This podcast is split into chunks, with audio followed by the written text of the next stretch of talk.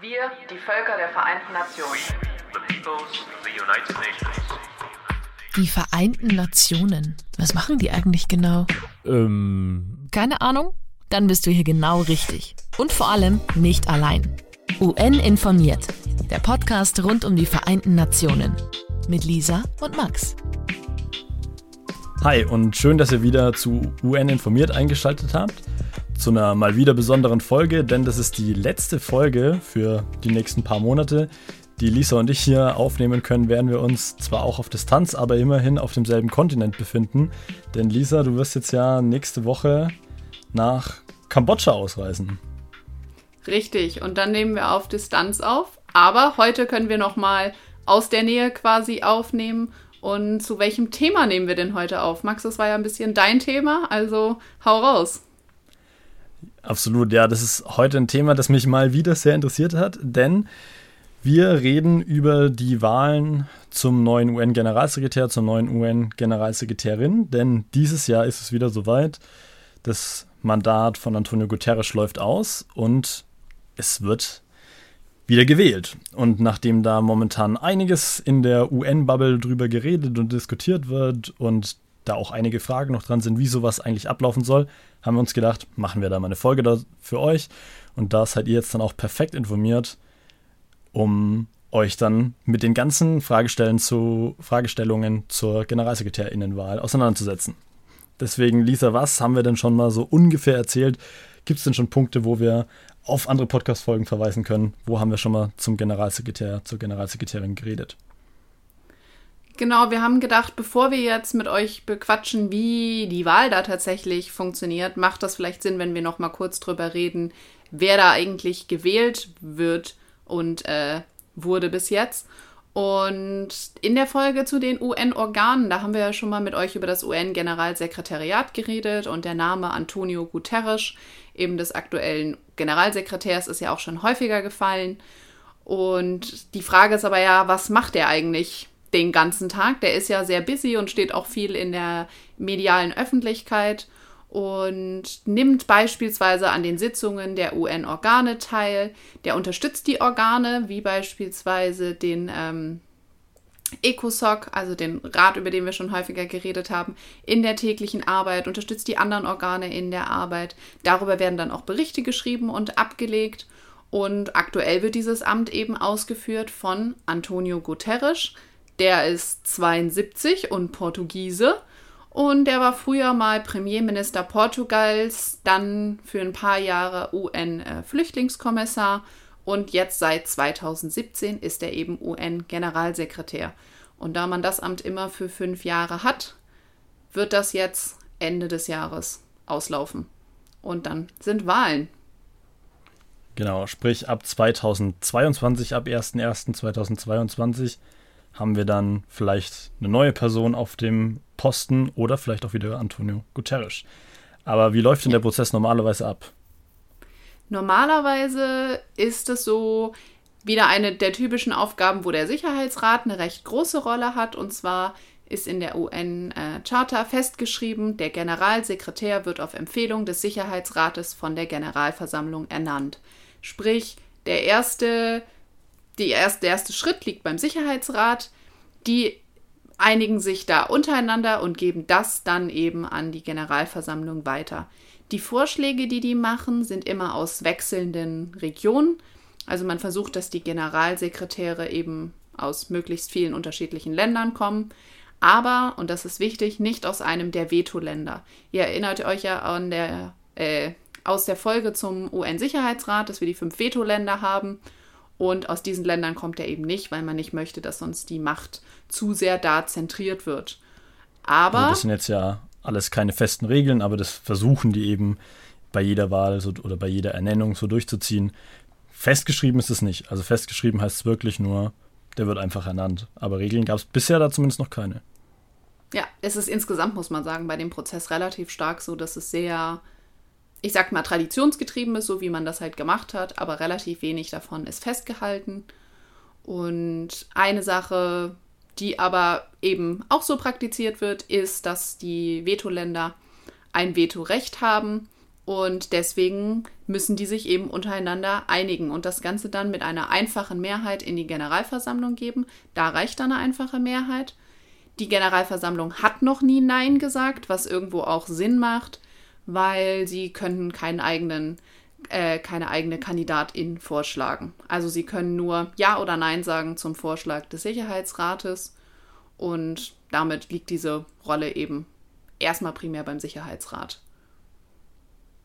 Jetzt ist es aber auch so, dass die Generalversammlung, dadurch, dass sie eh selten Nein sagen oder noch nie Nein gesagt haben, meistens durch sogenannte Akklamation abgestimmt haben, zumindest die letzten Jahrzehnte. Das bedeutet, es gibt da zwei unterschiedliche Abstimmungsverfahren. Das eine ist, es wird immer ein Land aufgerufen, dann sagt das die Stimme, geht vorne abstimmen, dann kommt das nächste Land, dauert bei 193 Ländern eine ganze Weile und durch Akklamation abstimmen bedeutet, dass gefragt wird, ob es für alle in Ordnung ist, wenn man quasi geschlossen abstimmt. Und wenn dann da keiner widerspricht, wird die Frage nur einmal an alle gestellt und alle stimmen zeitgleich zu. Und dadurch kann man den ganzen Prozess auch immer recht schnell machen. Und jetzt ist natürlich noch ein bisschen die Frage, wie der Sicherheitsrat das denn macht mit der äh, Abstimmung. Und da ist es so, dass die unterschiedliche Kandidaten vorschlagen. Man muss von einem, oder ich weiß gar nicht, muss man oder kann man von einem Land vorgeschlagen werden? Kann man auch ohne Vorschlag von einem Land in den Frage, Mix geworfen werden? Eine gute Frage, die wir, müssen wir später auch nochmal besprechen. Denn in der Vergangenheit war es wohl so, dass sich auch KandidatInnen selbst quasi vorgeschlagen haben oder dann einfach zu, zu äh, ja, irgendwie Thema wurden. Ähm, irgendwo festgeschrieben, dass nur Länder das vorschlagen können, ist es nicht. Es ist aber auch nirgendwo festgeschrieben oder nirgendwo ausdrücklich festgeschrieben, dass auch Leute sich selbst vorschlagen können oder sowas. Also wie immer ist das sehr viel im Fluss. Aber ganz lang war es einfach so, dass ein Land jemanden vorgeschlagen hat oder halt einfach die Sicherheitsratmitglieder darüber geredet haben und dann wurden halt verschiedene Namen genannt und hat man sich halt drüber unterhalten, ob jetzt die Person Generalsekretär werden soll oder nicht. Denn ja. Genau. Und da kann es eben auch ein Veto eingebracht werden. Da gibt es mehrere äh, Abstimmungs-, äh, nicht Verfahren, aber mehrere Schritte, bis man sich dann eben geeinigt hat und das dann in die Generalversammlung gibt und es da auch nochmal mit dem General, ähm, mit dem Generalversammlungspräsidenten abspricht. Aber was auch klar geworden ist und er auch schon ein bisschen so gemerkt hat, dass es die Regeln nicht so konkret festgehalten sind an allen Punkten, ist, dass es da auf jeden Fall im ganzen Prozess irgendwie einen Reformbedarf gibt das war schon länger klar, da wird auch immer mal wieder was gemacht. Aber da ist so ein bisschen die Frage, Max, vielleicht kannst du da ein paar Worte zu sagen. Was hat sich denn seit dem letzten Mal getan? Gab es schon Reformschritte jetzt seit der letzten Wahl? Ja, also eigentlich war gerade die Wahl oder der Weg zur Wahl von Antonio Guterres so der Zeitpunkt, da hat sich das meiste getan bisher bei der Wahl zum Generalsekretär. Denn 2015 wurde so richtig offensichtlich, dass die Mitgliedstaaten da jetzt auch mal der Meinung sind, es muss sich ein bisschen was ändern. Und da gab es vor allem eine Gruppe, die heißt Accountability, Coherence and Transparency, also die sogenannte ACT-Gruppe. Die haben sich da zusammengetan und verschiedene Vorschläge entwickelt. Und es hat am Ende dazu geführt, dass es eine Resolution des, der Generalversammlung gab, in der so ein paar Schritte festgeschrieben wurden. Also es soll eine gemeinsame Aufforderung von dem Präsidenten der Generalversammlung und dem Präsidenten des Sicherheitsrats geben an alle Mitgliedstaaten, dass sie Kandidatinnen nominieren. Dann sollen alle Entwicklungen mit Bezug zur Wahl an alle Mitgliedstaaten dann laufend weitergeleitet werden. Und in diesem Dokument, also in dieser Resolution, die haben wir euch dann auch gleich mal in den Shownotes noch mit verlinkt, wird zum ersten Mal auch davon gesprochen, dass auf Genderparität geachtet werden soll und diese geografische Verteilung, also diese regionale Rotation, die wir vorhin schon mal angesprochen haben, die davor eher so eine ja unausgesprochene Regel war, aber nirgendwo festgeschrieben war, die war jetzt zum ersten Mal dann auch in diesem Dokument mit erwähnt, dass auch darauf geachtet werden soll, dass aus den verschiedenen Gruppen, die es bei den Vereinten Nationen gibt, eben regional verteilt der Posten besetzt werden soll. aber die war ja schon aus den regionalen ähm, also waren ja schon aus unterschiedlichen Regionen. Also es ist ja nicht so, als hat das ohne die Festsetzung geklappt, oder? Ich meine, wir hatten schon einen äh, Generalsekretär aus Myanmar, wir hatten schon aus, woher kam er? Dänemark, Schweden, nee, ich glaube Dänemark. Ähm, Ban Ki-moon kam aus Südkorea. Also die kamen ja durchaus schon von unterschiedlichen Kontinenten. Das hat schon geklappt. Man hat eben nur gesagt, für die Zukunft wollen wir die Regeln so ein bisschen fixer haben und es auch festgeschrieben haben, dass es in Zukunft auch klappt. Denn, da kommen wir später auch gleich da nochmal dazu, was es bisher noch nicht gab, war einen Generalsekretär und erst recht keine Generalsekretärin aus Osteuropa beispielsweise. Und dementsprechend mhm. war das für einige Länder und dann am Ende eben auch für die Mehrheit der Staaten, die dann die Resolution angenommen haben, wichtig, dass diese regionale Rotation jetzt auch immer noch als, nicht als fixe Regel, aber eben als Wunsch festgeschrieben ist. Denn man muss ja auch sagen, das ist eine Resolution der Generalversammlung. Der Sicherheitsrat kann ja quasi immer noch selber machen, wie er das für richtig hält. Die Generalversammlung weist eben nur darauf hin, dass sie es wichtig finden, dass die regionale Rotation eingehalten wird. Dann wurde da in dieser Resolution auch zum ersten Mal erwähnt, dass es persönliche Anforderungen geben soll, also diplomatische Erfahrung und Führungserfahrung und natürlich alles, was man so für so einen Posten wohl erwarten würde. Und es soll informelle Dialogtreffen geben, also dass eine Koordinierung gibt, dass dann auch die Mitgliedstaaten Fragen an die KandidatInnen stellen können und davor einfach mal schauen können, wer sich dann so überhaupt auf den Posten dann beworben hat, beziehungsweise eben vorgeschlagen wurde. Das hat sich mhm. eben dann auf dem Weg zur letzten Wahl 2000, also das hat sich dann auf dem Weg zur letzten Wahl oder zur ersten Wahl von Antonio Guterres getan. Und das war ganz interessant. Das war in einem Artikel, den wir euch auch nochmal in den Shownotes verlinkt haben. Fand ich, wurde relativ klar gedacht, dass jetzt statt Antonio Guterres es eigentlich eine Frau werden soll und die Frau eigentlich auch aus Osteuropa kommen soll. Mittlerweile wissen wir ja, es hat beides nicht funktioniert. Also Antonio Guterres als 72-jähriger Mann aus Portugal. Aber ja, das war eben der Stand damals. Die Kampagne damals lief aber ganz gut. Also es gab 13 Kandidatinnen, davon sechs Männer, sieben Frauen. Es war ein starker Fokus auf Osteuropa. Also es waren viele aus, aus Serbien, aus Kroatien, ähm, viele Bewerberinnen. Und dann gab es eben auch öffentliche Debatten darüber. Und da gab es die öffentlichen Debatten und dann auch noch so ein Verfahren, das im Rahmen des Sicherheitsrats lief. Das waren die Straw Polls, also ja, so Scheinabstimmungen. Da wird einfach mal geschaut, welcher Kandidat, welche Kandidatin kann denn schon die meisten Stimmen auf sich vereinigen.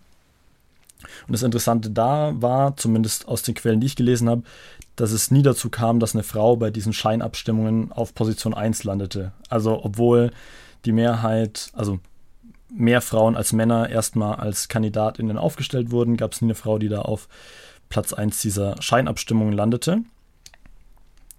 Ja, aber die Kampagne vor der letzten oder die Wahl davor war eben sehr stark geprägt, dass ein ja, so ein richtiger Push dafür war, dass jetzt mal eine Frau äh, endlich Generalsekretärin wird, dass es ein transparenteres Verfahren gibt. Und das hat vor allem die Kampagne One for Seven Billion, das ist eine, eine NGO, die hat es vorangesetzt.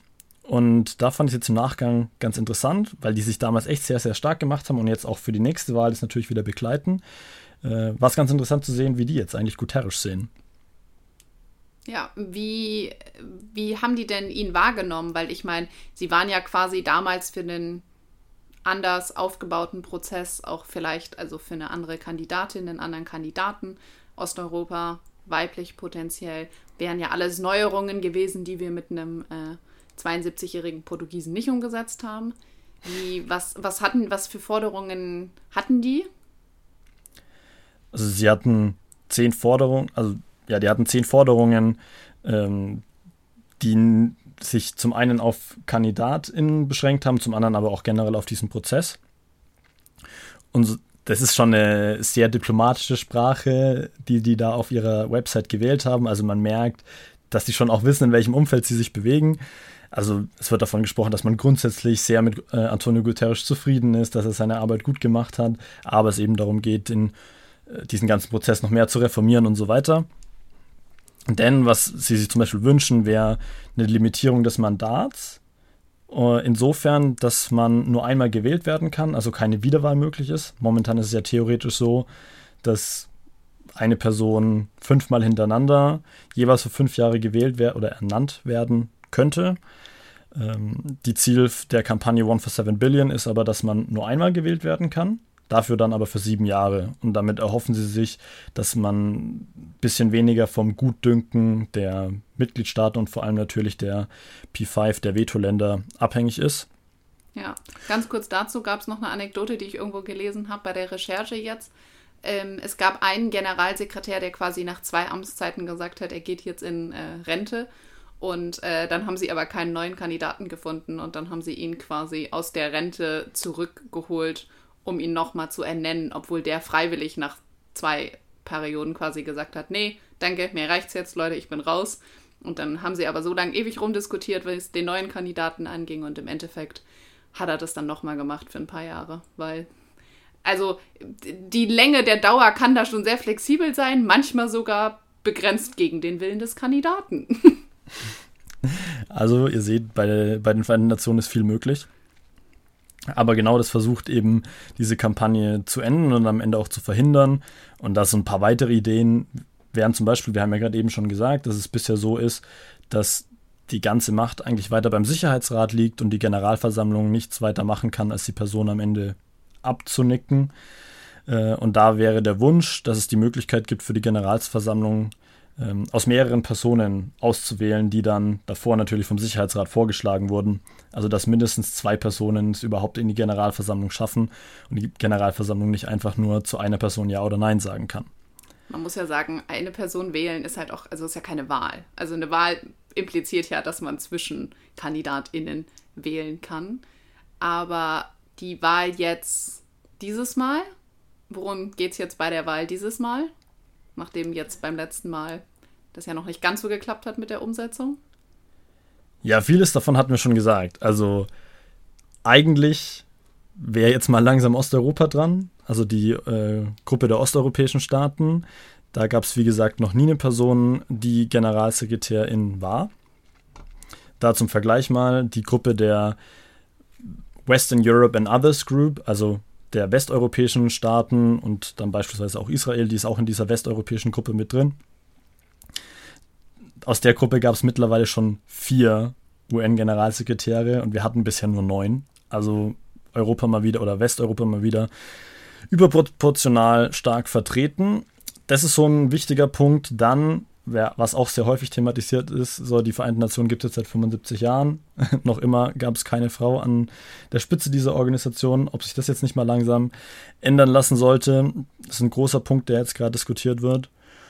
Und ähm, ja, da wird vor allem eben gerade drüber diskutiert. Ähm, Gibt es viele Artikel, viele Videos, die ich auch dazu geschaut habe. Äh, da ist es ganz spannend zu sehen, wie das jetzt dieses Mal laufen wird, denn Guterres hat ja schon angekündigt, dass er äh, nochmal sich zur Wahl stell, stellen lässt. Dementsprechend, wie groß da die Chancen sind, dass sich bei der Wahl auch wirklich was ändert, sehen wir dann gleich noch. Ja, und wie aber jetzt lass uns auch mal über Guterres vielleicht ein bisschen reden, weil ich meine, die Kritikpunkte haben sich, glaube ich, nicht so stark verändert die letzten Jahre. Es läuft immer wieder auf dieselben Punkte hinaus. Ähm, jetzt ist es aber nun mal so, wir haben gerade einen Generalsekretär, der auch größtenteils sehr geschätzt wird. Was ist denn so sein Track Record, wenn man das so nennen will? Also wie zufrieden war man bis jetzt mit ihm? die letzten paar Jahre. Könnte man sich auch vorstellen, dass er das Amt noch weitermacht? Ja, da gibt es natürlich äh, wahrscheinlich, wenn du 100 Leute fragst, 200 Meinungen. Ich habe jetzt mal versucht, das so ein bisschen zusammenzutragen und man muss schon sagen, Guterres hat es jetzt die letzten Jahre nicht einfach gehabt. Wir hatten Donald Trump und die USA, die sich eigentlich bei allem, was internationale Bemühungen angeht, komplett quergestellt haben. Jetzt Corona. Äh, was auch internationale Zusammenarbeit zumindest mal vor eine Herausforderung gestellt hat. Vor dem Hintergrund sind eigentlich viele Leute sehr zufrieden. Also was die USA angeht, wird häufig vertreten, naja, es war halt einfach schwierig mit Donald Trump. Äh, Corona, selbiges, so eine Lage, eine weltweite Pandemie hatten wir jetzt ja eigentlich da auch noch nicht. Zumindest in den Jahren, Jahrzehnten, seit es die Vereinten Nationen gibt.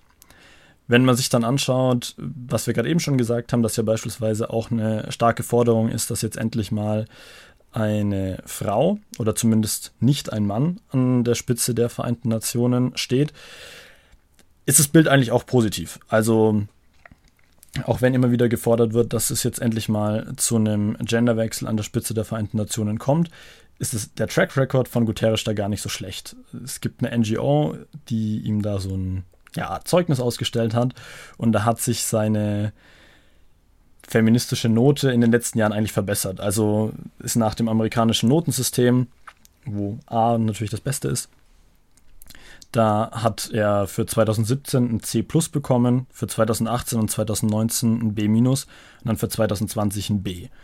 Also wird dann auch angesprochen, was gut ist. Er ist ein offener Fürsprecher für Frauenrechte und hat für Parität in den obersten Führungsebenen gesorgt. Also das äh, Management in, innerhalb der Vereinten Nationen ist jetzt paritätisch besetzt, zum ersten Mal, jetzt auch schon seit, also seit in Anführungszeichen, ich glaube seit 2020.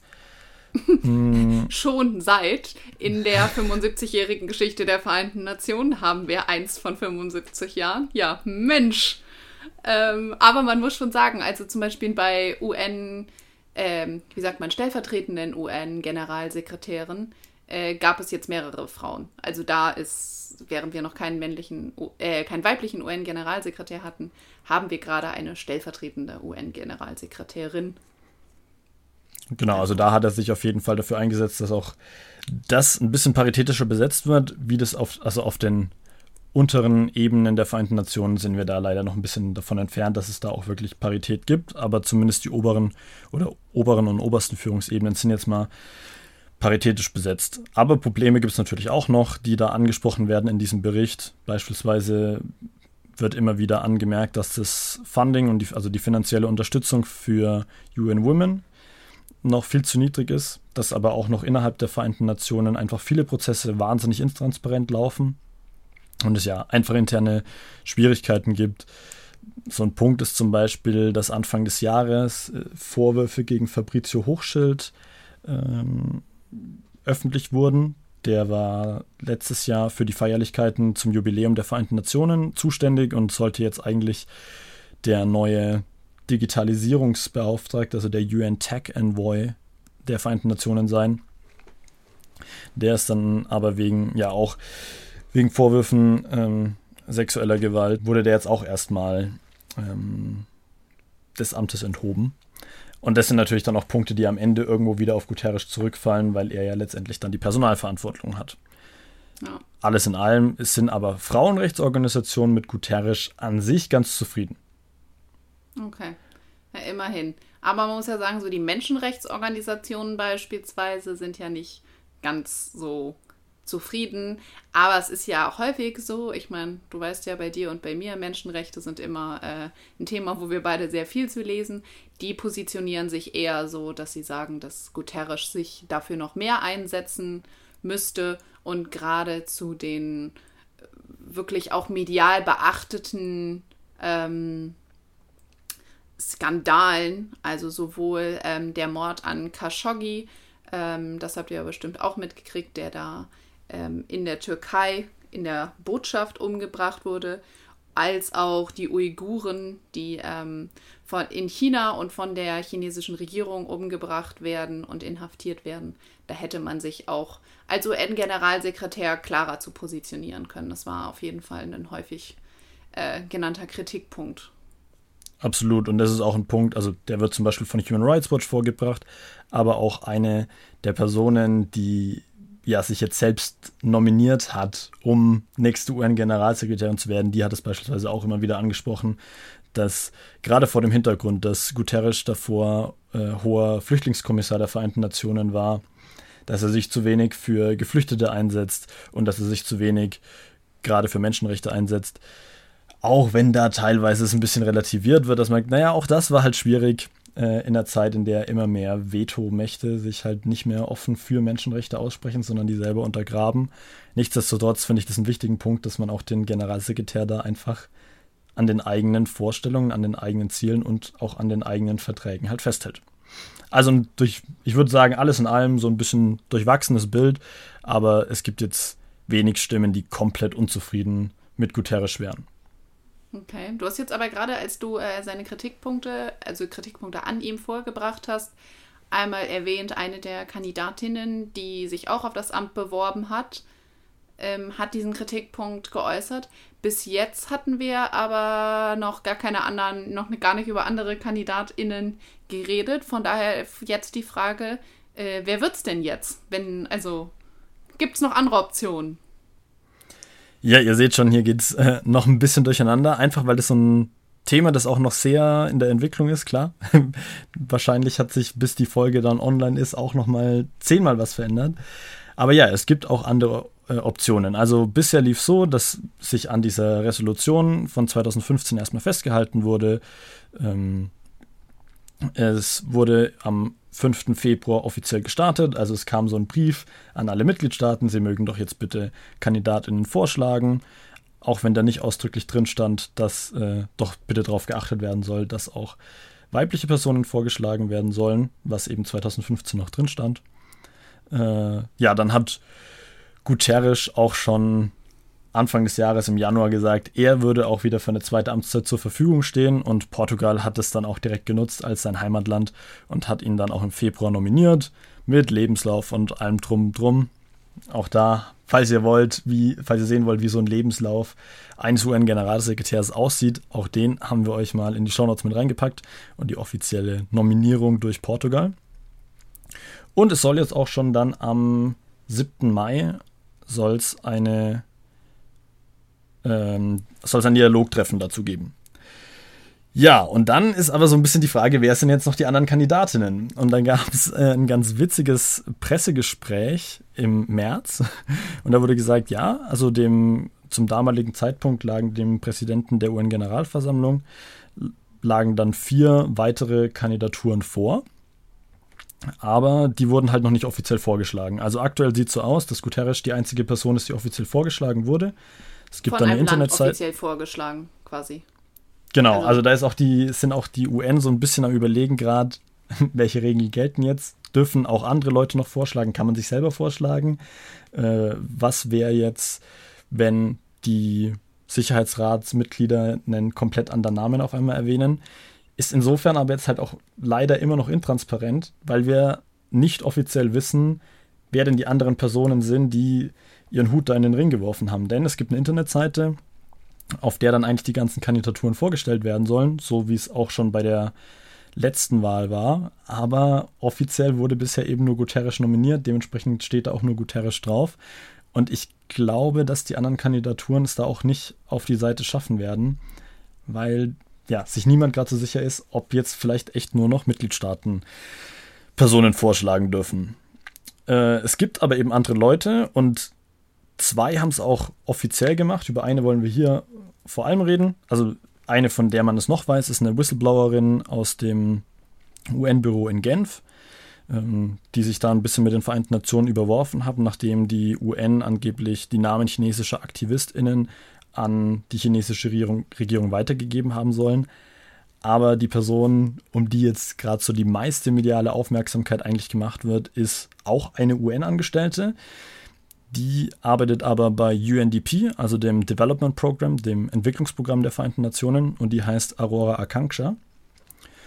Und das ist, finde ich, ist eigentlich eine ganz spannende, spannende Bewerbung, weil es eben ja, sehr medienwirksam momentan gemacht wird. Die war jetzt auch schon in der New York Times und hat eine eigene Insta-Seite dazu, hat eine eigene Website und greift da auch eigentlich den Antonio Guterres an, eben mit den genannten Kritikpunkten, dass er sich zu wenig für die Belange von Geflüchteten einsetzt, dass er zu wenig sich für Menschenrechte einsetzt und so weiter.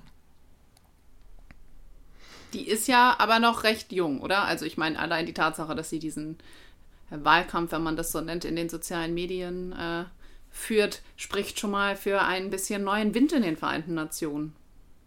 Ja, also in äh, doch, ja, sie ist noch sehr, eigentlich sehr jung. Sie ist jetzt 34 Jahre alt, arbeitet, wie gesagt, für das äh, Entwicklungsprogramm der Vereinten Nationen. Und das ganze Spannende an der Kandidatur, Kandidatur, Halleluja, ist, dass ähm, sie eben noch nicht offiziell vorgeschlagen wurde. Also sie hat die kanadische Staatsbürgerschaft, ähm, weswegen es jetzt dann auch, nachdem sie das eben selbst erstmal offiziell oder öffentlich gemacht hat, dass sie gern UN-Generalsekretärin werden würde, gab es mittlerweile dann auch Gespräche mit der kanadischen ständigen Vertretung zu den Vereinten Nationen. Da war dann auch der kanadische Botschafter Bob Ray, war dann auch mit dabei. Und der hat dann noch nur gesagt, so ja, es gab Gespräche, bisher haben wir aber zumindest noch keine Nominierung bekommen. Und der hat dann gesagt, naja, letztendlich ist es dann jetzt eine Aufgabe der kanadischen Regierung, sich zu entscheiden, ob sie jetzt Aurora Akanksha vorschlagen wollen oder nicht. Bisher kam es noch nicht dazu. Sie hätte vielleicht noch eine zweite Möglichkeit, denn sie hat noch ähm, ja so eine Art indische Staatsbürgerschaft, also nicht ganz dasselbe, aber theoretisch könnte sie vielleicht auch noch Indien vorschlagen. Da gab es jetzt aber eigentlich noch keine Bemühungen oder dass sie jetzt auch mit der indischen Vertretung oder so geredet hat, ist jetzt auch noch nichts bekannt. Nichtsdestotrotz nimmt das ganze Fahrt auf. Sie war jetzt, wie gesagt, in den New York Times, Pass Blue, ein ähm, ja, meiner Meinung nach sehr gutes Medienhaus, das sich sehr viel mit den Vereinten Nationen beschäftigt, ähm, auf Englisch. Die haben auch schon Interviews mit ihr gemacht, beziehungsweise waren dies eigentlich, die das das erste Mal so richtig öffentlich gemacht haben. Ich glaube, es wird am Ende aber nicht klappen. Vor nee, allem aus weil man zwei muss Gründen. natürlich ja, ja genau, man muss ja schon auch sagen, Du hast ja gesagt, dass einer der Punkte, der jetzt auch diskutiert wurde im Reformzug, dass es auch gewisse interpersonelle Anforderungen an eine Person geben soll. Und man muss sagen, so sie hat jetzt ja relativ wenig diplomatische Erfahrung oder in internationalen Beziehungen Erfahrungen gesammelt. Also es ist nicht so, dass sie das nicht selber auch sagt. Aber wenn man das halt mit jemandem vergleicht, der schon Premierminister war, der schon UN-Flüchtlingskommissar war, dann ist sie da auf jeden Fall vom Skillset ihm halt noch nicht gewachsen, vermutlich. Ja, absolut. Also wie gesagt, sie sagt es auch selber. Dementsprechend, ich glaube, das ist so der eine große Punkt, der gegen sie spricht. Und zum anderen, es ist dann doch sehr schwierig, gegen den amtierenden Generalsekretär so einen Ausfallprozess zu gewinnen. Also ich, so wie der Prozess bisher läuft, so am Ende kurzfristig, wie das auch alles angestoßen wurde. Also wenn das jetzt im September diesen Jahres ungefähr dann bei der nächsten äh, Vollversammlung der Generalversammlung ja dann eigentlich beschlossen werden sollte, ist so, ein, so, eine Bewerbung für so ein Amt vielleicht dann im, im Februar, im März schon relativ spät. Ich glaube, da braucht es einfach noch ein bisschen länger, bis dieser ganze Prozess transparenter gestaltet wurde, bis er aber auch mit mehr Vorlauf ist und auch einfach den Mitgliedstaaten, die es am Ende auswählen, viel, viel klarer ist, dass ja auch die breite Öffentlichkeit, und das versuchen wir hier herzustellen, dass die auch ein Interesse daran hat, wer denn die nächste Person auf diesem Posten wird.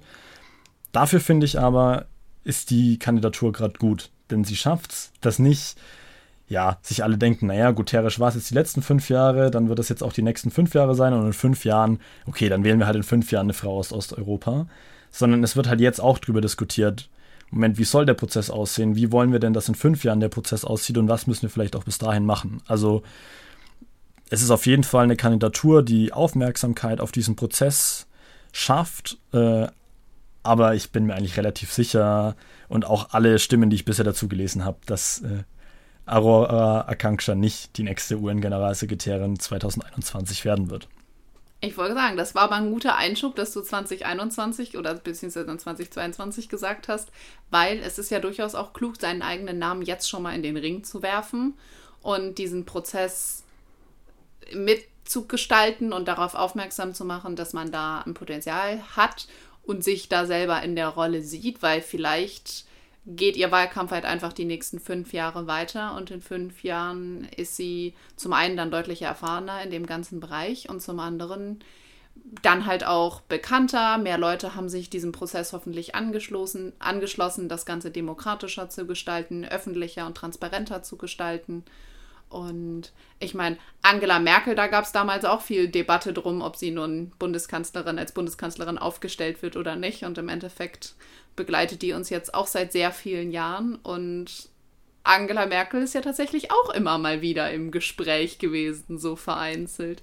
Ich weiß nicht, wie viel Lust sie gerade drauf hätte, ähm, von einem politischen Amt ins nächste zu wandeln. Aber ich meine, ne, also nach aktueller Prognose ist sie nur noch bis September beschäftigt. ja, das war auch ein Punkt, der tatsächlich da zu Gespräch kam. Also Angela Merkel wird immer mal wieder so erwähnt, wenn es darum gehen soll, wer wird denn in, ähm, diesen Posten als nächstes übernehmen. Aber auch da, also die Chancen gehen meiner Meinung nach gegen null. Wenn nicht, sind sie sogar gleich null. Ähm, Deutschland war eins der ersten Länder, die die zweite Amtszeit von Antonio Guterres offiziell unterstützt haben und es auch sehr publik gemacht haben, dass sie hinter Antonio Guterres stehen. Ich glaube, das war sogar bevor die Kandidatur überhaupt durch, durch äh, Portugal vorgeschlagen wurde. Also direkt nachdem Guterres gesagt hat, so, ich könnte es mir nochmal vorstellen, hat Deutschland gesagt, ja, finden wir cool. Das ist, glaube ich, der erste Punkt, der gegen Angela Merkel spricht. Und dann sind eigentlich viele der Meinung, dass wenn sie jetzt nach ihrer Bundeskanzlerin-Karriere noch irgendwas im öffentlichen Leben machen will, dass es eher so im, Wirtschaft, äh, im, im wissenschaftlichen Bereich sein wird und weniger im politischen. Auch wenn ich, glaube ich, grundsätzlich mir schon vorstellen könnte, dass die Chancen eines deutschen Kandidaten bzw. einer deutschen Kandidatin gar nicht so schlecht stehen, gibt es, ich glaube, jetzt vor dem Punkt, dass wir nicht schon wieder eine Person aus dieser Western European Group haben wollen, schon auch gewichtige Punkte, die da dagegen sprechen. Und ich glaube, also Merkel hatte auch einfach keine Lust dazu. Ja, das stimmt. Obwohl ich muss sagen, also wenn man sich anguckt, zum Beispiel so Christine Lagarde, die dann die ähm, hier, äh, hilf mir mal, Dingens übernommen hat. Äh, die Europäische Zentralbank? Ja, genau, danke. Ähm, dann also so teilweise wird mir ja schon so aus den eigenen Reihen rekrutiert, aber wie du sagst, also nicht jetzt, wenn Angela Merkel aktuell kandidieren würde gegen einen laufenden Kandidaten, das wüssten wir alle schon längst dreimal. War ein ganz nettes Gedankenspiel. Mal gucken, was sie in ein paar Jahren macht.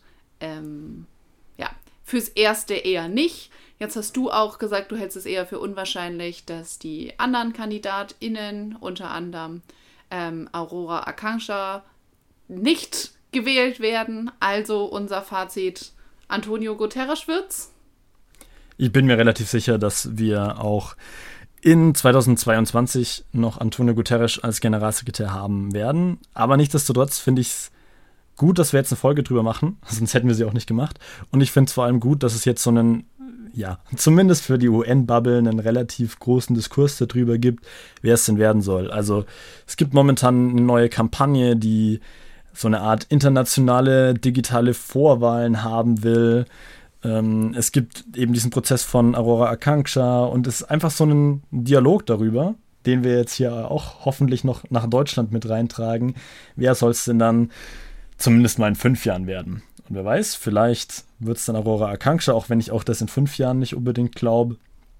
Aber zumindest stehen die Chancen, glaube ich, ganz gut, dass wir, wenn wir jetzt einfach mehr Leute für diesen ganzen Prozess noch nicht unbedingt begeistern, aber schon zeigen, dass es auch wichtig ist, dass da öffentlich drüber geredet wird, dass wir vielleicht dann in fünf Jahren einen transparenteren, einen inklusiveren und dann am Ende hoffentlich auch einen, ja, also erstmal einen besseren Prozess und am Ende dann auch einfach mal ein anderes Gesicht an der Spitze der Vereinten Nationen stehen haben, denn man muss schon auch sagen, Guterres ist dann einfach 77 Jahre alt. Ich glaube, dann reicht es auch mal mit internationaler Politik. Aber für die nächsten fünf Jahre wird es, glaube ich, noch sein. Kann ich mir auch gut vorstellen. Aber wir hoffen, dass wenn das in fünf Jahren sich dann ändert, dass ihr dann euch dran erinnert und so seid, ah, okay, cool, Prozess hat was gebracht. Dieses Mal gab es Wahlen, vielleicht Vorschläge, die aus der Zivilgesellschaft kommen konnten oder die Leute konnten sich selber aufstellen lassen. Es gab vielleicht mal ein breiteres und ein diverseres Feld an Kandidaten und Kandidatinnen. Also ja, vielleicht Gib dem Ganzen noch fünf Jahre, vielleicht bewegen wir uns da in die richtige Richtung. Es wäre wünschenswert. Das auf jeden Fall. Ich glaube, damit haben wir auch die Folge zur Wahl des oder der UN-Generalsekretärin auch zu einem Ende gebracht. Mir bleibt jetzt eigentlich erstmal nur Danke zu sagen, denn wir hatten, beziehungsweise ich hatte mal wieder Technikprobleme. Mein Mikro spinnt so ein bisschen. Wir mussten hier die Aufnahme ein bisschen verschieben.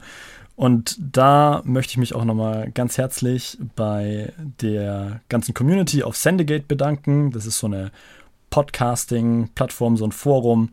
Die waren super hilfreich, haben super schnell hier wieder geantwortet, auch wenn wir noch nicht ganz zum Fehler gekommen sind.